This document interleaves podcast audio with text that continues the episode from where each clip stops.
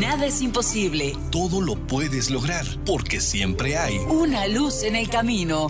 Con Canela de García. Comenzamos. Muy buenos días, tengan todos ustedes, queridos amigos Radio Escucha, desde Puebla de los Santos Ángeles y Arcángeles, ciudad protegida y escogida por Dios, te saluda tu amiga Canela de García desde tu programa Una luz en el camino deseándote toda clase de bendiciones donde quiera que tú vayas, donde quiera que tú estés.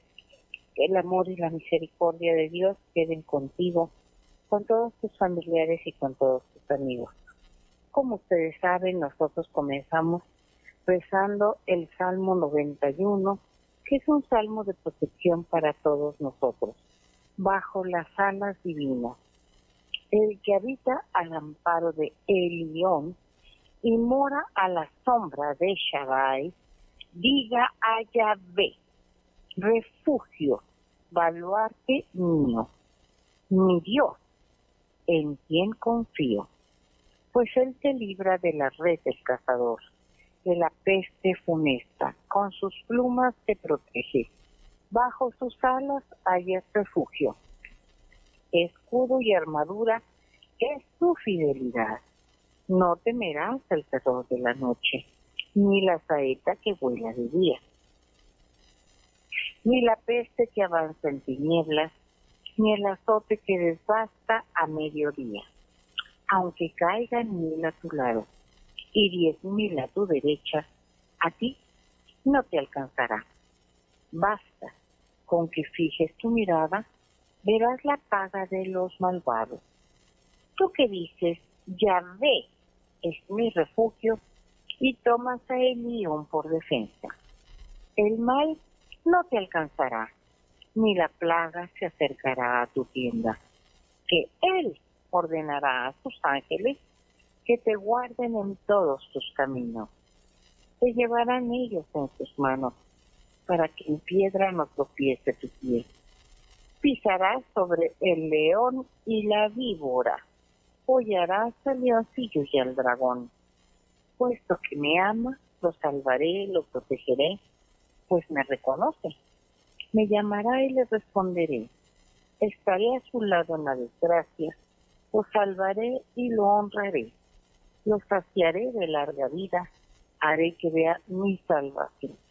Palabra amorosa y misericordiosa de Dios Padre Todopoderoso y Eterno. Y es así, oh Padre Santísimo, como nosotros, tus hijos, nos unimos a las oraciones de todos los hombres, mujeres, niños, jóvenes y ancianos, de todas las naciones, de todos los pueblos, de todas las tribus, de todos los credos, de todos aquellos que te reconocemos como nuestro Padre, nuestro Dios, nuestro Señor, nuestro amor.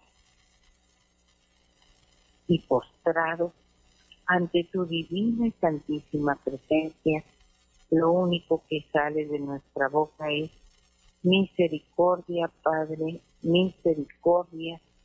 Amén. Y bueno, pues, queridos amigos radioescuchas, ayer que pues estuvimos hablando de de todo lo que a veces implica el que uno tome conciencia de lo que Dios nos ha regalado, que son esos diez mandamientos, para evitar sufrimientos, para vivir mejor, para disfrutar de la vida.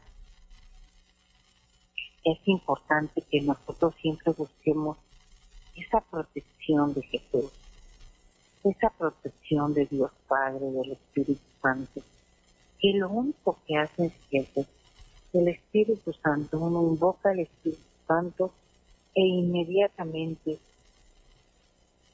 el Espíritu baja donde tú estás. Y Él lo que hace es poner en tu mente aquello que deba de ser más bueno para ti ¿Para qué? Para estar cerca de Dios, para vivir mejor, para sentirte plenamente acompañado ahora que estamos en un mundo donde la gente sufre mucha soledad, donde la gente dedica muchas eh, horas a las relaciones interpersonales a través de, de los medios digitales.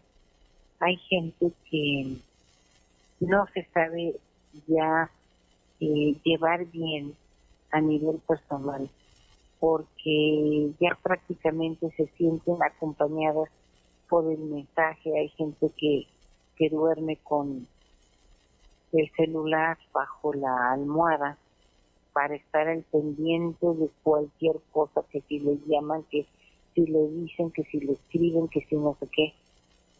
Cuando en realidad nosotros este, estamos hechos para poder hablar con las personas, vernos a la cara, vernos a los ojos. Ahora están las videollamadas que son muy buenas.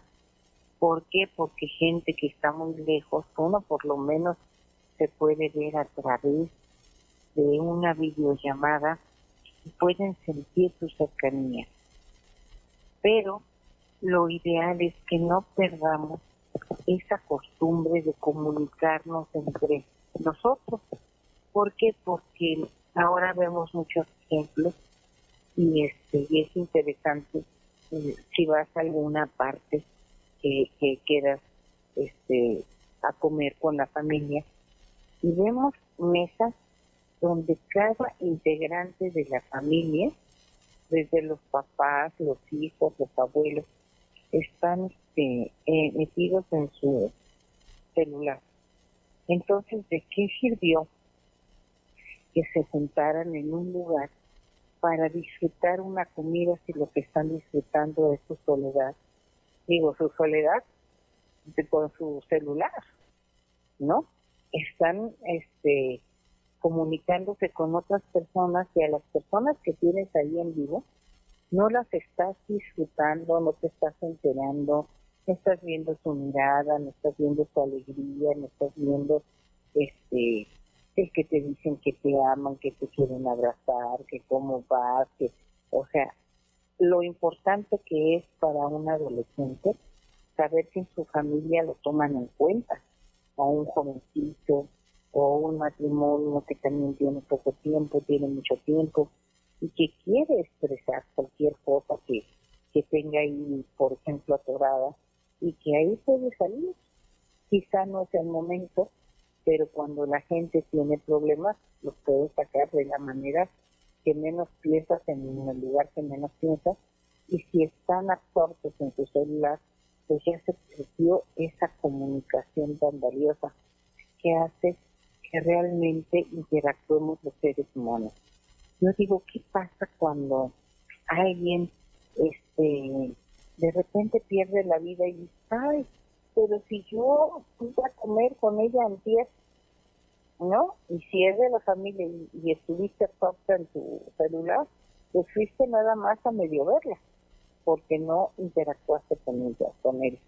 Entonces yo creo que sí es un poco para nosotros es importante, no es un poco importante, es muy importante que le demos prioridad a nuestras relaciones de persona a persona, a no acostumbrarnos a que ya el teléfono es el rey de tu vida, quién te escribió, quién no te escribió, quién te, dio like, quién no te dio like, este, quién hizo TikTok, quién no hizo TikTok, y entonces así este, nos vamos despersonalizando y realmente yo creo que eso si lo hacemos con los seres humanos, ya no digamos con las cosas de Dios.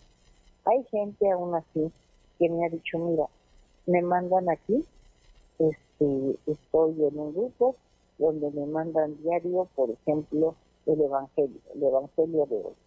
Mira, estoy en, en un grupo donde estamos, este, donde me mandan los de la coronita para que nos unamos a oración de la coronita de la misericordia o que nos llamamos oración al rosario y este y de alguna manera tienen como que una parte dedicada aunque sea unos minutos a rezar el rosario a, a enterarse del Evangelio, etc. Y yo creo que eso es lo más importante.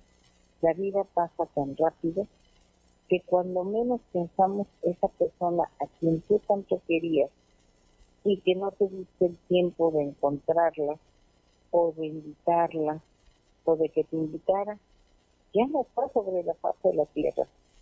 El otro día estaba yo viendo en esta plataforma este de televisión que es muy socorrida y que tiene una N roja. Bueno, en esa plataforma yo estaba viendo este anécdotas, sí, estaba viendo una cosa que se llaman anécdotas de generaciones pasadas con el Papa Francisco. No saben qué cosa tan más linda. Les voy a decir que él habló de su nana, como él este, eh, le tomó la mano cuando ella ya estaba muy grave. Este, ella tenía 92 años y su ya era obispo. Y, este, y me imagino que la pasó a empezar, etcétera. Pero imagínese para ella que su minuto que ella cuidó, pues ya sea un obispo y sea el que la esté ayudando a bien morir, imagínense. Y hubo tantas anécdotas tan importantes que lo que más me gustó es que el papá decía qué tan importante es para los jóvenes el poderse comunicar con los viejos. Dice, siempre habrá algo que se les puede enseñar. Y entonces vienen las historias de varias mujeres de cómo vivieron su juventud, lo que les hicieron a sus nietos y cosas así, pero siempre algo muy valioso. Y es algo que debería de recuperar. Y el otro día, precisamente, estaba viendo también un documental que se llama Vivir 100 años, en esta misma plataforma. Y resulta que en ese documental pues tiene lo importante que es este, la comida, la dieta, las diferentes partes del mundo, se llaman zonas azules donde hay gente que vive más de 100 años o llega a los 100 años, las particularidades de su dieta, pero una cosa también muy importante es cómo estas personas mayores este, siguen, eh, se siguen juntando con las personas jóvenes, con sus nietos, con sus hijos, algunos eh, hasta bisnietos, y eso dice es importante porque les da este más vida. Y señaló que se hizo un estudio en Estados Unidos donde se vio que la gente que va y deja en un lugar este de estos especializados para dejar a los adultos mayores que necesitan cuidados especiales dice en cuanto se van a dejar a los asilos dice qué sucede que automáticamente dice les quitan como seis años de vida.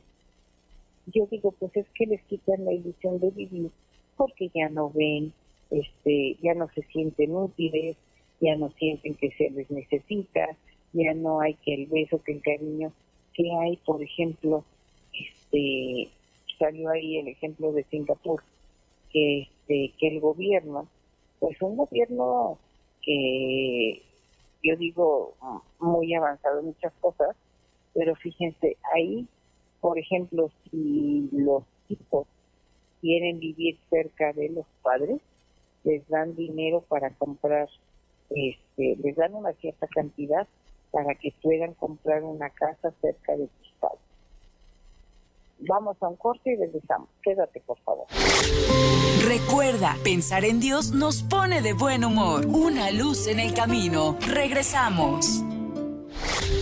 Vivir nos hace ser agradecidos con Dios. Una luz en el camino. Continuamos.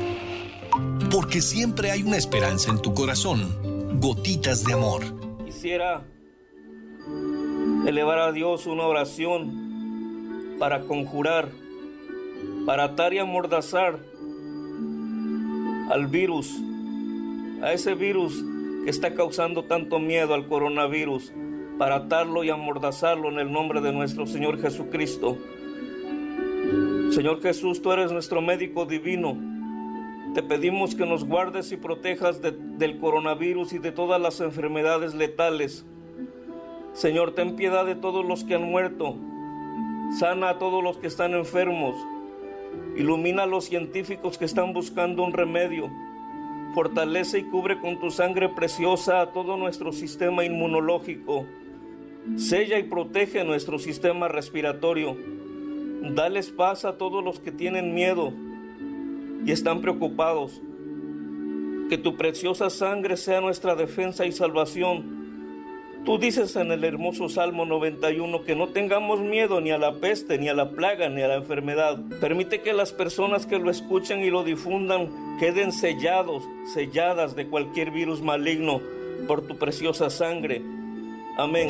Porque siempre hay una esperanza en tu corazón. Gotitas de amor. Y entonces vamos viendo que el gobierno se dio cuenta que hacía falta que para que los adultos este, mayores estuvieran bien, era muy bueno que estuvieran viviendo cerca los hijos y los nietos. Y este, y para promover eso, pues les dio un incentivo económico para que se pudieran hacer esos cambios.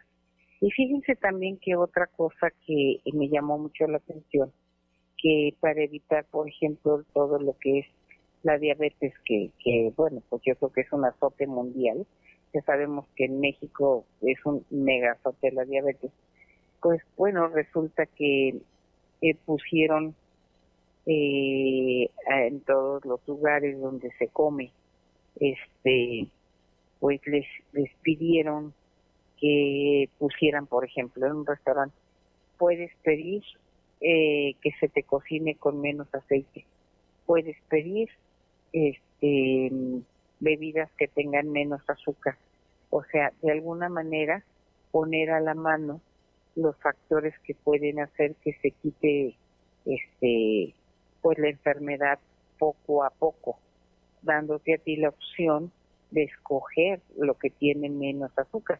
Y de hecho dice que llegaron a un acuerdo con los productores de refrescos donde se quitó se llegó a ponerle un cuarto de azúcar de lo que le ponían antes a los refrescos para cuidar la salud de la población.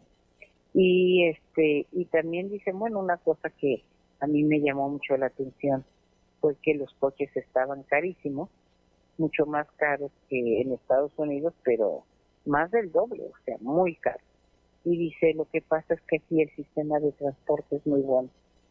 Y este y lo más lejos que, puede estar un sistema de transporte de tu casa es a 10 minutos, y es que menos.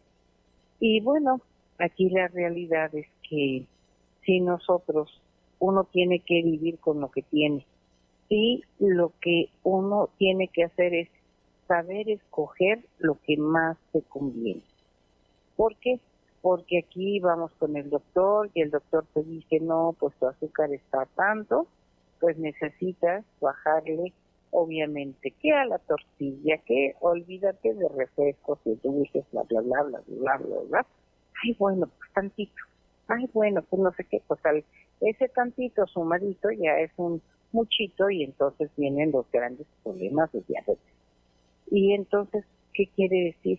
Que nos cuesta trabajo escoger lo mejor para nosotros. ¿Y qué es lo mejor para nosotros? O sea, hablando espiritualmente, bueno, pues lo mejor para nosotros es Dios, es Jesús. El que nació, se quitó, pudiendo estar en el cielo y no tener problemas, porque es Dios, pues fue obediente a su padre y bajó y se hizo hombre. Y llegó como cualquier niño de vecino o sea, no llegó con a vivir en un palacio, ni llegó a tener este sirvientes, ni llegó a tener esclavos, ni llegó a tener este el poder que tiene un rey, ni las vestimentas, ni los manjares, ni nada. Y entonces llegó como un niño pobre. Y entonces en esa pobreza que uno dice, bueno, ¿por qué no hubo ni siquiera lugar en el mesón para Jesús? Y, y entonces dice, este, se fueron una gruta, pues a la conclusión muy personal a la que yo he llegado, y vuelvo a decir muy personal, pues es que Jesús no iba a nacer como cualquier niño, porque la Virgen es virgen antes de, de quedar embarazada de Jesús. Durante el embarazo de Jesús sigue siendo virgen y después del parto sigue siendo virgen. Es un dogma de fe. Entonces, ¿qué quiere decir eso? Pues quiere decir que la Virgen no iba a ser ayudada por una partera, porque lo más seguro es que si se hubiera quedado en un, en un este, hostal, en un lugar este, para donde llegaban los peregrinos, no hubiera faltado la que dijera, háblenle a la partera fulanita, Juanita, Petrita, la que y que vengan a ayudar. Y Jesús no nació como un niño este común y corriente porque su mamá es virgen y siempre iba a ser virgen. Entonces su nacimiento fue un nacimiento sobrenatural, un nacimiento que solamente Jesús y la Virgen este, lo saben.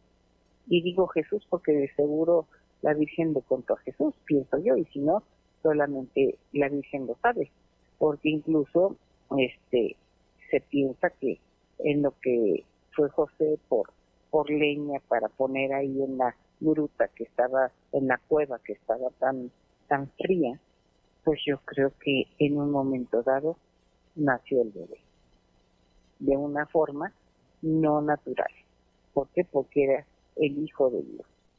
Entonces vamos a, a, pensar que todo ese esfuerzo que hizo Dios Padre todo yo no sé dicen que los teólogos que, Dios no sufre pero pues yo de verdad, si tiene un hijo único, perfecto, santo, bueno, puro, obediente, obediente en un momento de, de, de dolor terrible, ¿no? Porque, porque ese momento de la crucifixión esos días, no bueno, sea, ese, ese dolor de Jesús, de todo, desde antes, desde que estaba en Getsemaní, ese sufrimiento de cargar en el alma todo el peso de la maldad del mundo sobre él, la gente dice, no, ¿cómo puede ser que él haya tenido ese sufrimiento? Claro que es un sufrimiento, pregúntenle a la mamá de alguien que ha hecho cosas graves, que está en la cárcel, el sufrimiento que debe de haber cargado la mamá de saber que su hijo hizo tal, tal, tal, tal, tal, cual cosa y que ella haya dicho, pero yo no le enseñé eso, yo no le enseñé que matara, yo no le enseñé que secuestrara, yo no le enseñé que hiciera, no, tantas cosas terribles que se pueden hacer. Y sin embargo, el dolor esas madres se lo llevan en el corazón. No, pues Jesús cargó esos, no sé, cientos de dolores, miles de dolores de todos los pecados que ya estábamos nosotros con nuestros pecados ahí incluidos, pues por eso dicen que Jesús sudó sangre en Getsemaní. O sea, qué dolor debe de haber tenido y cargado que hasta el cuerpo se vio incorporado en ese dolor al grado de que él haya sudado sangre debe de haber sido terrible, porque para alguien que es puro, santo, justo, bueno, perfecto en el amor, pues cargar con todo lo contrario debe de haber sido terrible. Y entonces uno se pone a pensar que cuando nosotros desdeñamos a Jesús, cuando hay gente que dice, no quiero saber nada de Dios y no me hables y no me digas y no quién sabe qué. Y créanme que me he encontrado gente así, así como gente que, ha cambiado su vida y que está feliz con Jesús, pues también me he encontrado el reverso de la moneda y este y he visto sus vidas tristes, sus vidas este no solamente tristes sino pues mal porque no logran sus objetivos humanos, porque no toman a Dios en cuenta, no piden la ayuda de Dios y entonces su vida se torna pues en una vida que no es exitosa, sentimentalmente, espiritualmente, a veces las tres cosas, ni económica, ni espiritual, ni, ni, este, ni siquiera en salud. Y entonces hay mucho sufrimiento de parte de esas personas, pero no quieren aceptar a Dios. ¿Por qué? No sabemos porque tienen sus ideas, porque a lo mejor lo heredaron de sus familias, pero no lo quieren aceptar y sufren esas consecuencias de tristeza, de abandono, de, de sentirse mal. Entonces, pues pedimos ayuda a Jesús Divina Misericordia. Jesús, yo confío en ti. Jesús, yo confío en ti. Jesús, yo confío en ti para la paz del mundo. Que recemos más por la paz del mundo. Mamita María, Reina del Universo, ruega por nosotros que acudimos a ti. Amén. Sonríe. Vive cada instante. Ama todo el tiempo y disfruta cada día. Esto fue Una luz en el camino con Canela de García.